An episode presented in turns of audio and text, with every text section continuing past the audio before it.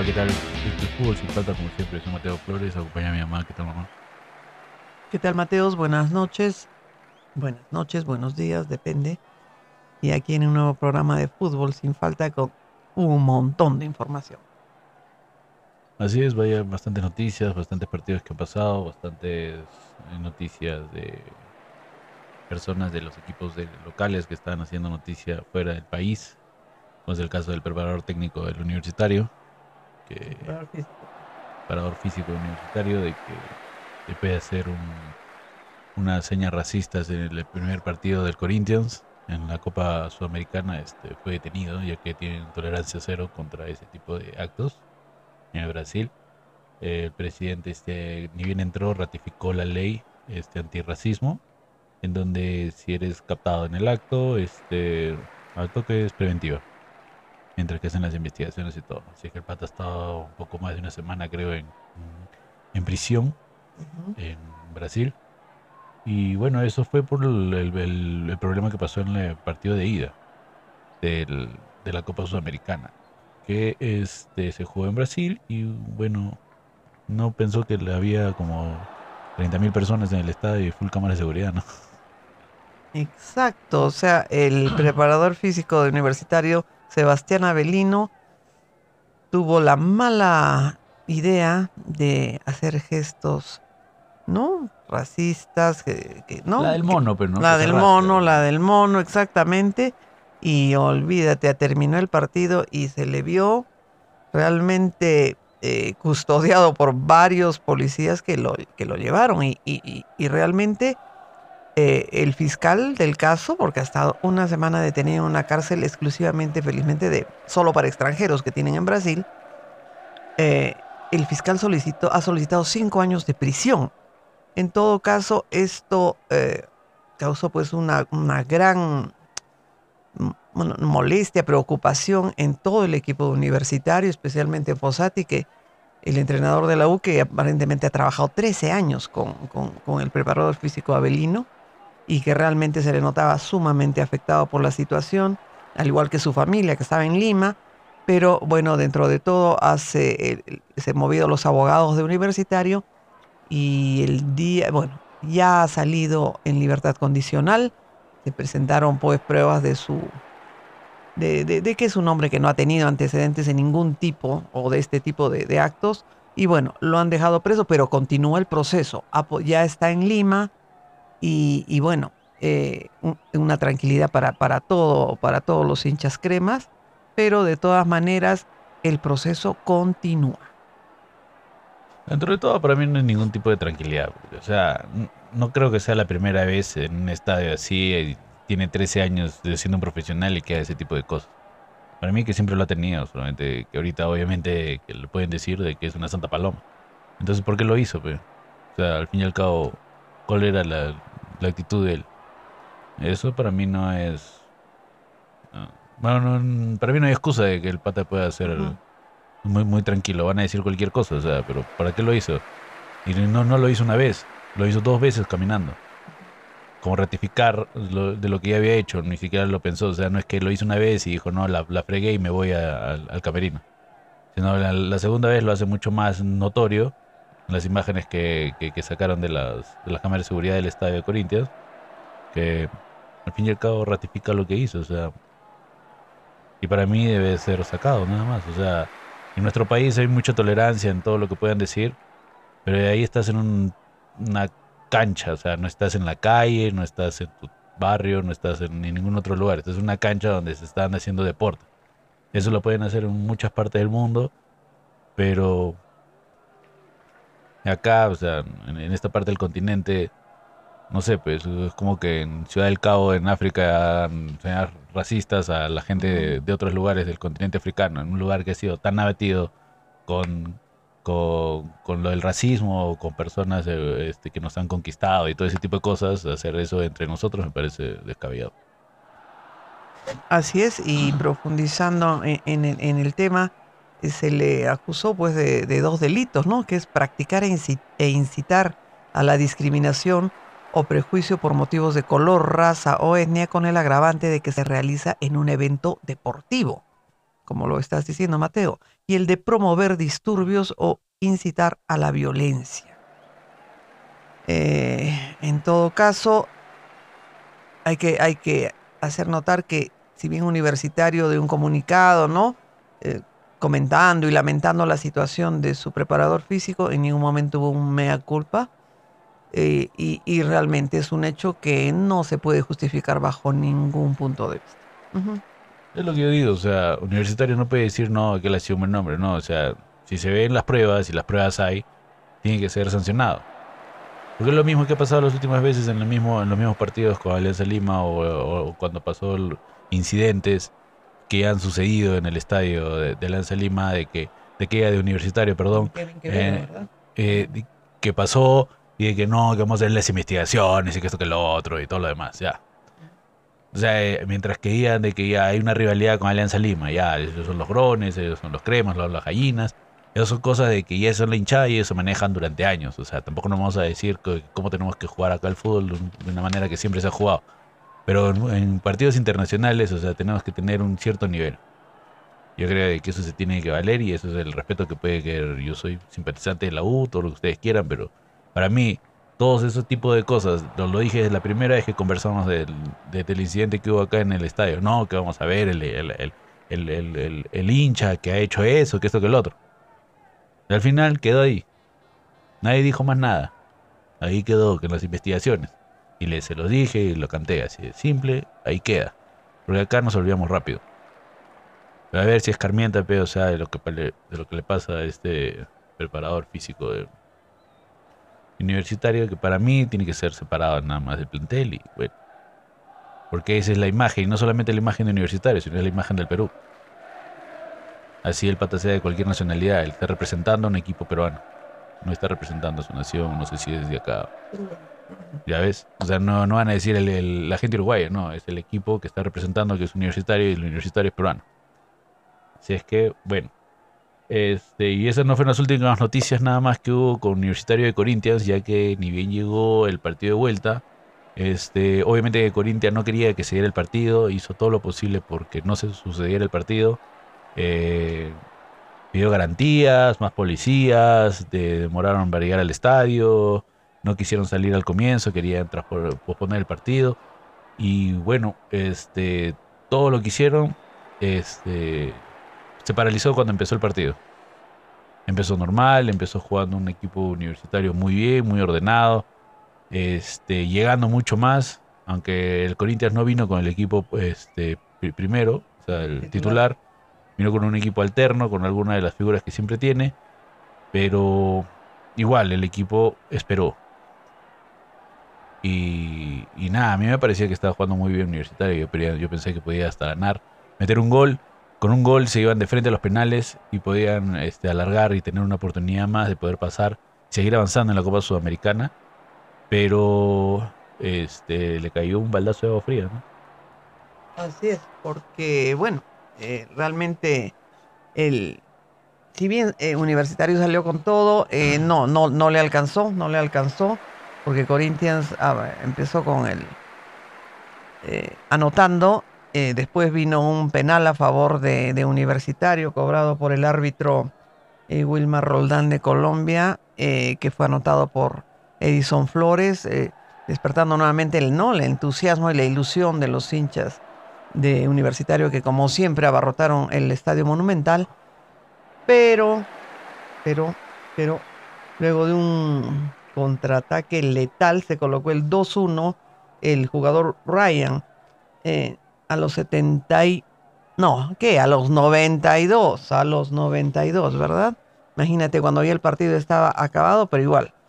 Eh, y, bueno, tuvo el gesto de eh, quitarse la camiseta y, bueno, y enseñarla muy, ¿no? De una manera un poco provocadora al, a la barra de, de la trinchera norte. Y ahí empezó otra, otra pelea Benedetto. Benedetto fue de frente a encararlo, a empujarlo. Ya, se armó la tole tole, todos los jugadores de, de Corinthians salieron de la cancha, se quisieron refugiar, ¿no? En, la, parte de, las reservas. Y bueno, terminó el partido con cinco expulsados, ¿no? Fueron, bueno, tres de la U y dos de Corinthians. ¿Quiénes fueron, Mateo? Bueno, antes de pasar ese tema de que ha sido toda la trifulca que dura como más o menos 12 minutos, este, con la entrada de Edson Flores, el, equipo otra vez se, remonta, él marca el penal y bueno, eh, lamentablemente han estado atacando mucho, mucho, mucho al terminar el partido y yo creo, yo, también creía que lo podían empatar ese rato porque les cambia la, figura. Y, ya desde todo el partido, desde la segunda mitad, estuvo bien picante, metía bastante la pata. Este Benedetto estaba también muy eufórico. Este, hubo bastantes tarjetas amarillas, el, árbitro para que lo manejó muy bien. Pero en este tipo de partidos y lo que se da cuenta de lo que le falta a Universitario es apuntar y definir en el al arco. No, no tuvo definición. Llegaban un montón de veces, pero no definían, no pateaban. Ni, ni bien llegó este Edson Flores, metió dos patadas que, que fueron sacadas por el arquero. Y ese es algo que patea al arco, o sea, no patea a cualquier lado. Y como que el último toque, Quispe se juega los partidazos de su vida, como siempre, es un gran prospecto. Yo quiero que salga del, país a un equipo grande o a cualquier equipo de Europa. El pata va a crecer un montón, igualito de lo que pasó a esos Flores, igualito de lo que, lo que pudo haber sido Remo Manco en algún momento de su vida cuando llegó a un equipo grande, que se le vio una nueva técnica, pero yo lo veo al Quispe como el que siempre lo ven como el, underdog, lo que se dice en inglés, o sea, el que nadie da ni un centavo por él porque chatito, bajito, pero tiene la pelota y se mete donde, donde le, da la gana, perdón la expresión, pero muy habilidoso, muy... Y, no se hace problemas, o sea, al fin y al cabo no reniega y está ahí y no le tiene miedo a nada. Este, para qué me parece muy, muy, muy bueno, un gran prospecto y espero que, tenga un gran futuro. Pero eh, lo que le, lo, que tiene Corinthians es que en dos toques y te está enfrente del arco y te va a definir sin ningún inconveniente eh, para meter el gol. Y eso fue lo que pasó. Y justamente después de eso fue que entra la trifulca con este jugador Ryan, que se saca la camiseta y obviamente que cuando se la va a poner como que la muestra y como que una falta de respeto al, equipo local, como quieran llamarlo, ¿no? Y bueno, pues, como ya lo comentaste, Beneto saltó de frente y hubo bastante trifulca también entre bastantes jugadores del universitario con la policía. Pero como que los eh, eh, reclamaban de lo que habían hecho ellos, pero la policía estaba protegiendo a los otros jugadores que estaban siendo atacados. Porque después de ese momento, Universitario ataca al equipo eh, del Corinthians y el Corinthians no se mete, sino se, se, mete donde están las los suplentes, los suplentes. Y obviamente que también hubo una trifulca muy fuerte, no sé si llegaste a ver, de, entre los jugadores y el entrenador. Porque cuando este, bastantes jugadores empezaron a hacer las señas, incluidos el arquero, es un patán inmenso también el pata, no me acuerdo cómo se llama, que mide como más de dos metros, pero se notaba que era como el papá y todos los jugadores alrededor, que él decía vámonos, vámonos, vámonos, y como indicando de que ahí no va a acabar el partido cuando el árbitro tampoco no lo había dicho. Pero habían dos jugadores que decían las señas, oye, pero nos van a, o sea, nos pueden, no podemos ser sancionados, no nos podemos ir porque todavía se, ha acabado. Y querían meterse otra vez a la, cancha y otros jugadores decían, no, no, no, vámonos, vámonos, vámonos. Y en ese momento yo vi entre las cámaras cuando me estaban dando el pleito de que como que el, arquero agarra y hace una seña como que nos vamos. Y ahí lo vi al, al, entrenador, el, ¿cómo se llama? El bande, no, ahorita, ahorita, ahorita, voy a tenerlo. A Vanderlei Luxemburgo. Vanderlei Luxemburgo, el entrenador que fue y se le paró al brother y le gritó y ustedes no se mueven hasta que yo les diga y vamos a regresar, una cosa así les dijo. Y como que todos ya como que se dieron cuenta de lo que estaban haciendo y había otra persona que tiene que ir al mando. Pero lo vio al Vanderlei con una cara que se le paró y lo miró obviamente para arriba, para el arquero para poder verlo, pero ya ahí empezó a hacer la trifulca entre ellos, porque obviamente que ya había unos que decían no vamos, pero y otros decían, pero ahí el entrenador entró, Hoy el, entrenador de universitario se quedó bien apartado, igualito que Quispe, igualito que Edson Flores, se quedaron apartados, no se quiero meter en nada. Era demasiado, ya decían, hacer un exceso lo que estaban pasando. Pero me pareció eso también, la determinación de que cuando el entrenador dice A, todo el mundo tiene que ser A, ¿no? nadie... es el liderazgo, es el jefe del equipo, ¿no? O sea, y, realmente tenía que, que, creo que ah, dio, dio la orden correcta, porque imagínate si se retiran antes de tiempo, se podía haber, no sé, o, anular el partido, no sabemos qué podía haber pasado realmente. Porque al fin y al cabo, el, una buena acción también del árbitro fue esperar y ver lo que tenía que pasar y, apuntar, ¿no? A quién se le iba a, a quién iba a ser sancionado. Este, de la misma manera, se dan otra vez las garantías, ya se limpia la, la cancha, se, calman los zooms, ya el cordón de la policía está completamente haciendo hasta este, como sombría para que la gente no tire nada, que obviamente es parte del momento, se ve en todo lado, pero y empezaron a salir los jugadores del Corinthians, se reinició, y antes de reiniciar el partido, obviamente que agarra el árbitro, se va de frente a Benedetto, le saca la roja de frente. Este, de ahí se va donde Ryan, que ya tenía María, le saca una segunda María por haberse quitado la camiseta. No, él no tenía ninguna tarjeta. Le saca la tarjeta María por haberse quitado la camiseta y le saca otra tarjeta María por su actitud y de frente la roja igualito lo bota. De la misma manera se acerca el árbitro a Calcaterra, que igualito lo bota también, porque estuvo también metido en el pleito. Igualito a Mateus Araujo, que también había entrado hace poco, y también lo echa, que es el Corinthians. Y muy aparte de eso, antes de iniciar las sesiones, había el Piero Guzmán, que estaba en el banquillo de los suplentes, que también fue expulsado por comentarios. El único que no se quiso ir y el único que casi se da golpes fue Benedetto, y ese está demasiado eufórico. Pero, este. Nada, después de eso, se quedan con nueve ambos equipos y se llegan a jugar los otros cinco minutos que faltaban, porque habían dado como siete universitario con 8. Ah, no, pero no, claro, un hora de suplente, tienes razón, 9, 9 y este, nada. Al fin y al cabo estuvieron muy cerca otra vez de, poder meter un gol, pero ya se les acababa, ya se les vino la noche encima, porque en el, en el acumulado estaban con un 3-1 contundente y obviamente dejándolos fuera del, de la siguiente etapa de la Sudamericana. Así es, así que salió el primer equipo que, de los dos que quedaban, pues, ¿no? En este campeonato eh, internacional como la sudamericana. Y al día siguiente le tocaba el turno a Cristal, ¿no? A Cristal que jugaba con Emelec en Ecuador y que, y que bueno, también hizo un, ¿no? Un partido, o sea, compitió, como, como decimos, compitió. Realmente en las estadísticas tiene más remates, ¿no? Que, que Emelec pero ni, ni, ni, ni el cuadro ecuatoriano ni Sporting Cristal pudieron concretar, ¿no? todos los, los, remates al arco y los remates que tuvieron, así que el partido quedó 0 a 0.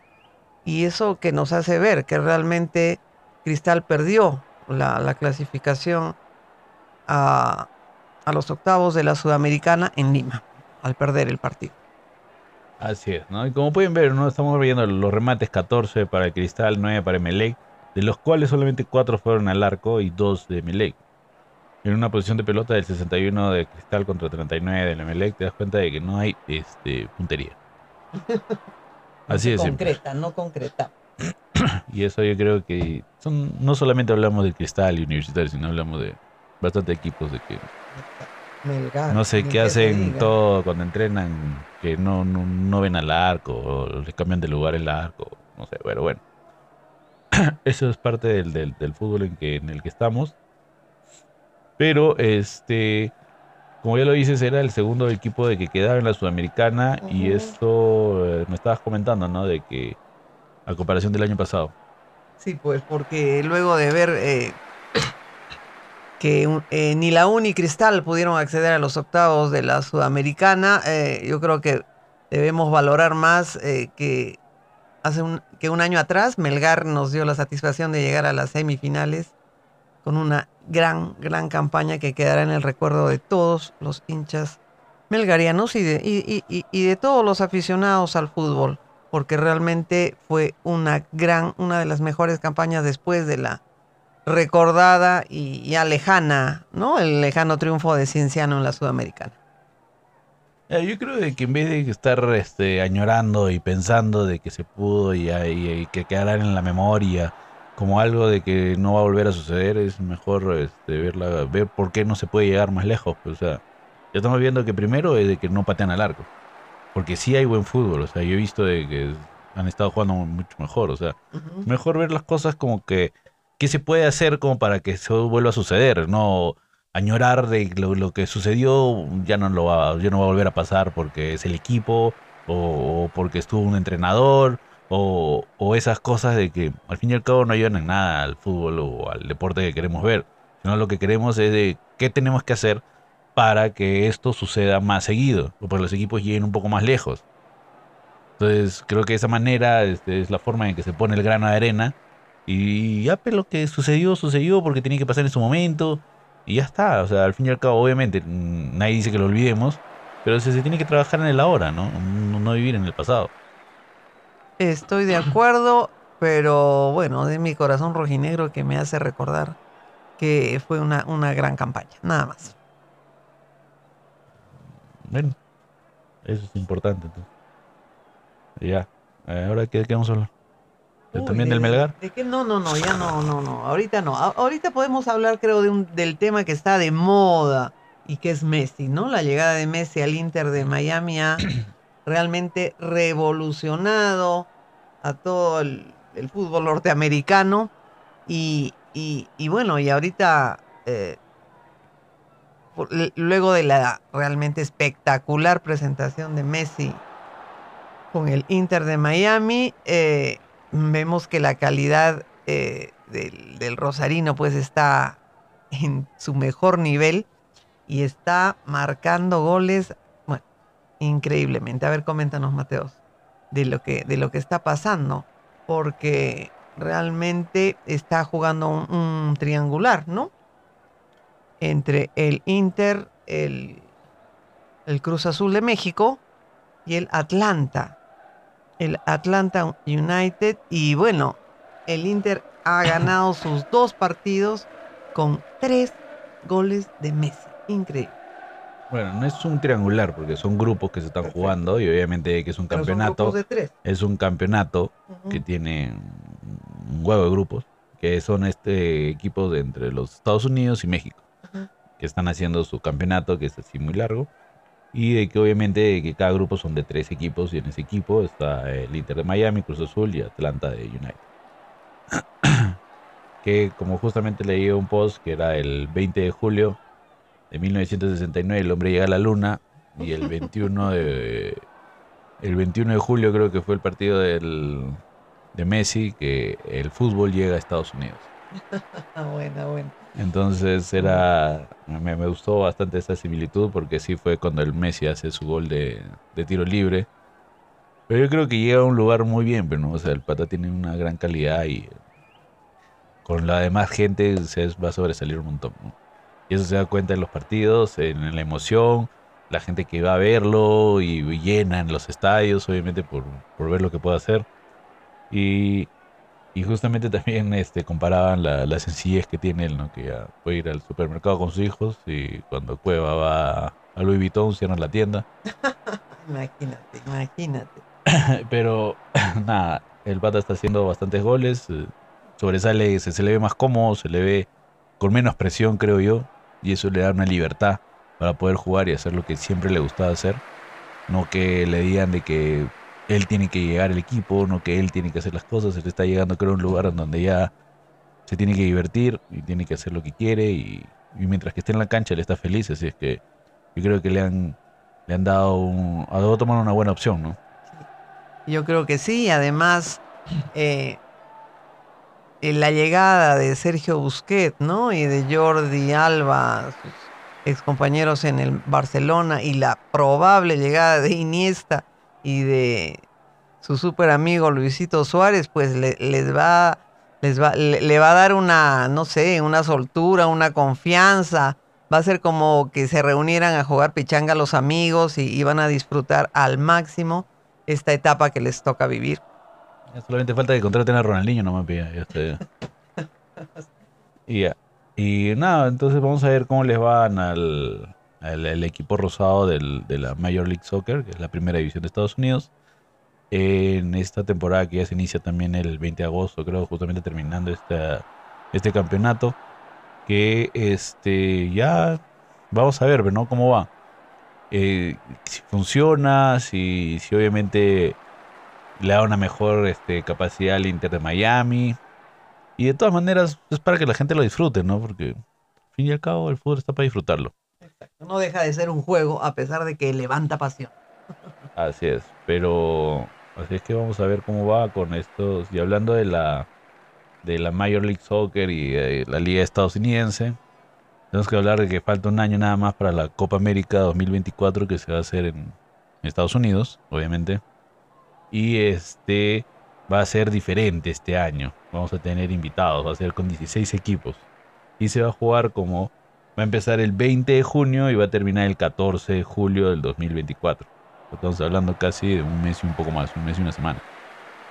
claro. Como un campeonato mundial, aunque nuestro campeonato mundial ahora también va a ser de mes y medio. Más o menos. ¿Menos? Ah, no, es menos, ¿no? Son 20, son casi, casi, son tres semanas. Ahí está, tres semanas. Pero igualito es largo, antes solamente era creo dos semanas, nada más creo que lo hacían. ¿Y quiénes van de, invitados? No, es que ya no va a ser Comebol, va a ser este, los 16 participantes, 10 seleccionados de la Comebol y 6 de la CONCACAF.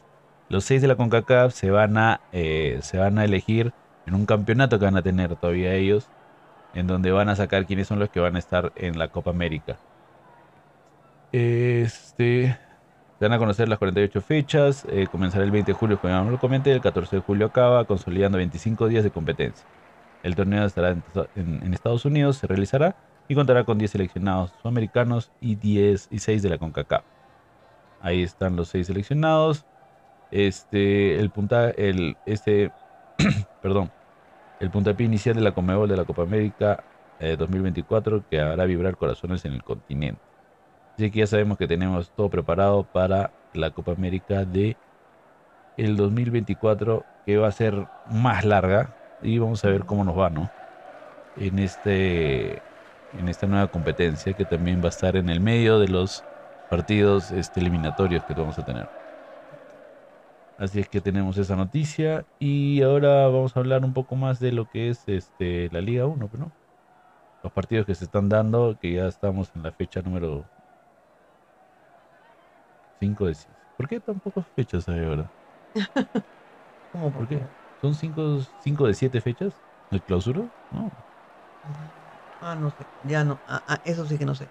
Bueno, en todo caso, eh, este fin de semana, pues, ¿no? Se jugó la, la jornada 5 con dos partidos sumamente importantes en donde estaban realmente los, los líderes del, del clausura, ¿no? Como son el clásico Alianza Universitario y Melgar Sporting Cristal en donde realmente hubo dos empates que no permitieron que ningún equipo se despunte. ¿No? Y a pesar de que realmente Alianza jugando en su casa quizás tenía cierto favoritismo frente a Universitario, pero realmente las cosas en, Alianza no están marchando bien, no está jugando el equipo como estuvo jugando y eso también ha traído cola. ¿Por qué? Bueno, porque el entrenador no le han dado, bueno, ha dado un paso al costado, al parecer el ah, lo han, lo, han despedido. eso deberías decir, pero tú sí sabías. bueno, realmente Chicho Salas está hace semanas en, en, boca de todos los comentaristas y todos los programas deportivos en que, en que la situación estaba muy tensa, que el equipo ha bajado su nivel, que no se está llevando bien ahora con los jugadores y menos con los dirigentes y realmente recién el día lunes 24 en la noche el Club Alianza Lima dio el comunicado oficial que se esperaba hace varias semanas en donde dejan de en donde Chicho Salas a pesar de, de haber hecho una campaña espectacular realmente con Alianza en donde los números lo, lo apoyan increíblemente deja de ser el entrenador y hay muchas, muchos prospectos, ¿no? De primer nivel. Ah, tanto así que hasta Gareca, Ricardo Gareca, el, ex entrenador de la selección peruana, está en Lima y parece que ha recibido una propuesta de alianza. Bueno, eso ya es noticia que se desarrolla en el momento, así que vamos a ver qué, en, qué en qué acaba lo de Alianza Lima. Obviamente que ha tenido bastantes tropiezos las últimas fechas Este, y bueno, después del clásico ha sido importante, ¿no? el no poder ganarlo el, estando local. Y de todas maneras jugaron.